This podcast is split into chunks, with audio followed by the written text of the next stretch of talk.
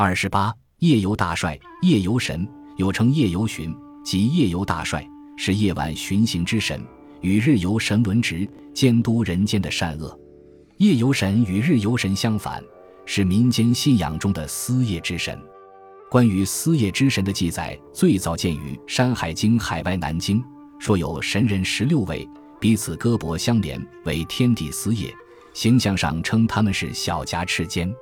汉代的《淮南子·追行训》说司夜之神在西南方，称他们连臂大呼夜行。而中原地区最初并没有夜游神这一称谓，《山海经》说有神人二八，连臂为帝司夜鱼也。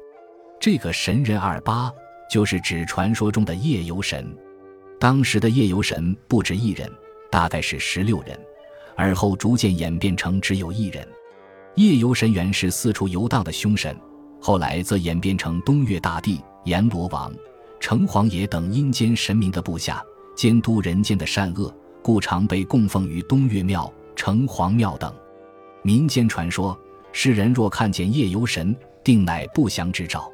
清朝李庆臣《醉茶之怪》中说，王某人在夜间看见一个三丈高的巨人，巨人微笑告知我乃夜游神也，言必消失，而王某数日后无病身亡。夜游神亦做好事。明代冯梦龙编《古今小说》记载，蜀郡益州有个秀才叫司马茂，空有一身才学，到了五十岁还没有考中秀才，屈埋于众人之中，心中样样不平。一天，因为酒醉，写了一首怨词，其中言道：“善事探尘埋，凶人的横暴。我若作阎罗，是世界更正。”吟诵数遍，将诗稿焚于灯下。